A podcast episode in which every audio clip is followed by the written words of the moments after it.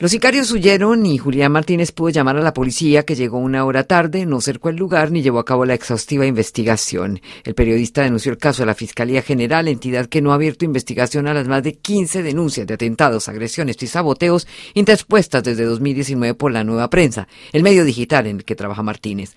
Gonzalo Guillén, director de este portal de periodismo de investigación, ustedes afirman que se trata de un atentado más destinado a silenciarlos y perseguirlos por parte de la presidencia del país y de la Fiscalía General. ¿Por qué? En cuanto a la presidencia, pues yo creo que no hay ningún equipo de periodistas que haya hecho denuncias de corrupción más graves que la nueva prensa. Nosotros descubrimos y denunciamos la famosa ñeñe política y recuperamos todos los audios de ese caso. Es incuestionable que el narcotráfico compró votos para Duque en por lo menos siete departamentos del país en las pasadas elecciones y también un narcotraficante que luego asesinaron en Brasil conocido como Ñeñe Hernández, pues fotográficamente demostrado que andaba con Duque para todas partes y andaba con Álvaro Uribe Vélez, que es el jefe de Duque, y eso nos llevó también a otra investigación que son los pilotos del cartel de Sinaloa. Uribe y Duque en la campaña, por ejemplo, y todavía hoy por lo menos Uribe se transporta en los aviones del cartel de Sinaloa, que tienen asiento fundamentalmente a través de empresas aéreas casi que fantasmas de los llanos orientales de Colombia. Hemos hecho una profunda investigación periodística y hemos encontrado gran cantidad de nexos de militares, policías, mezclados con el narcotráfico en este caso, y eso está en la página lanuevaprensa.com.co. Hay una sección especial que tiene 22 o 23 crónicas que hemos publicado de esta investigación. Después de estas dos denuncias que cuestionaron la legitimidad del actual gobierno y sacudieron a la élite política del país,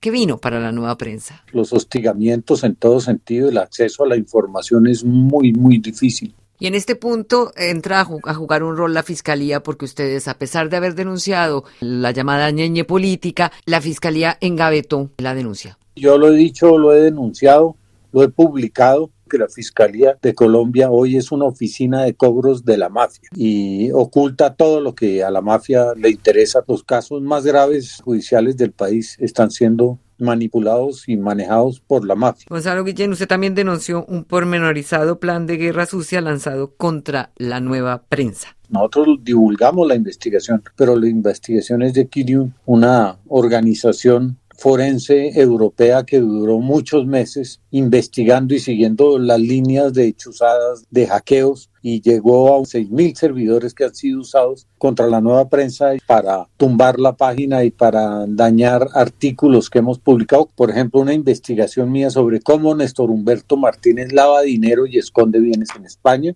Eso lo publiqué yo siendo el fiscal general de la nación. Eso no lo ha podido desvirtuar absolutamente nadie. Un artículo sobre eh, uno de los abogados de Uribe que se llama Jaime Lombana Villalba, también ha sido atacado específicamente los artículos que hemos publicado sobre eso. Hay servicios de Internet cada vez más especializados dedicados, digamos, al sicariato cibernético. Muchísimas gracias, Gonzalo Guillén, por esta entrevista para Radio Francia Internacional. Repito, usted es el director de la Nueva Prensa, un portal de periodismo de investigación en Colombia.